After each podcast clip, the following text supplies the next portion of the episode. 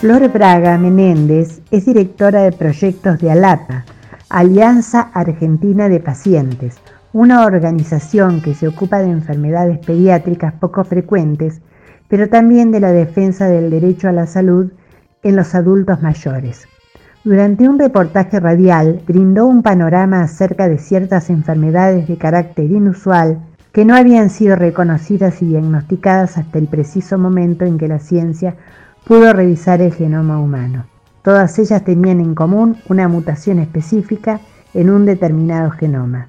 Así se pudo visualizar una enorme cantidad de patologías, enfermedades poco frecuentes que en realidad afectan a muy poca gente, pero que sumados son más de 8.000. Y aquí encontramos la relación directa con la problemática que pueden afectar a los adultos mayores. Es muy cara la salud tanto de un adulto mayor como de una persona con discapacidad, seguramente piensan desde la industria farmacológica. Con lo cual, se está cometiendo una grave falta respecto del derecho humano a la salud.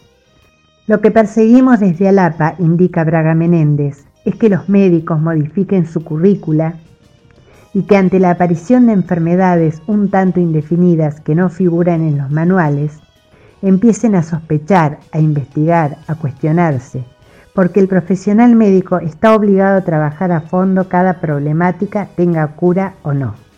En el mundo existe hoy la tendencia a plantearse la disyuntiva sobre si se justifica el gasto médico en gente muy adulta, por ejemplo, en Inglaterra no pueden recibir diálisis personas mayores de 70 años, una legislación que obedece exclusivamente a una cuestión de costos. Entonces, se evalúa al paciente con el criterio de la manta corta. Si atiendo a esta persona mayor, tengo que desatender a este niño. Esto se vio de una manera dramática en Europa con la epidemia del COVID, lo cual indica que en el mundo anterior al COVID ya existía la vulnerabilidad propia de una carencia de equidad en la atención de los enfermos. La realidad es que nunca es por falta de dinero que la gente no llega a la salud.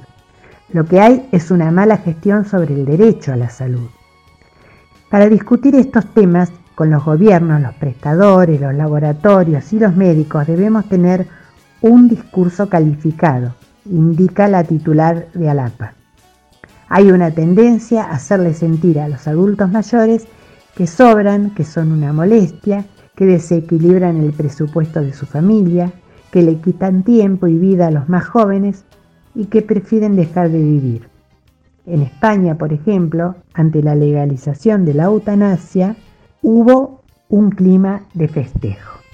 Muchas veces se habla y se legisla de manera ligera sobre graves cuestiones de salud aparecen discursos reaccionarios, liberales, que se instalan, por caso, sobre la utilidad de la vida. ¿Qué es esto? se pregunta Braga Menéndez. ¿Alguien puede hablar de utilidad y mezclarlo con el sentido de la existencia o el preciado don de estar vivo?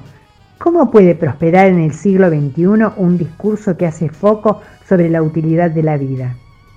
Por otro lado, es evidente que la eutanasia presenta al menos dos enfoques con lógicas perversas.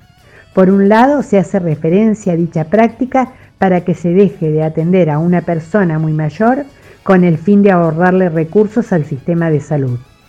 Pero por otro lado, se puede observar en otras ocasiones que se sigue atendiendo al adulto mayor, acoplándolo a máquinas, cables para tratar de sacarle al sistema de salud hasta el último peso estas son las cuestiones de las que se ocupa la APA, Alianza Argentina de Pacientes, capacitando profesionales que puedan plantarse ante un sistema médico hegemónico que parece estar capacitado para resolverlo todo.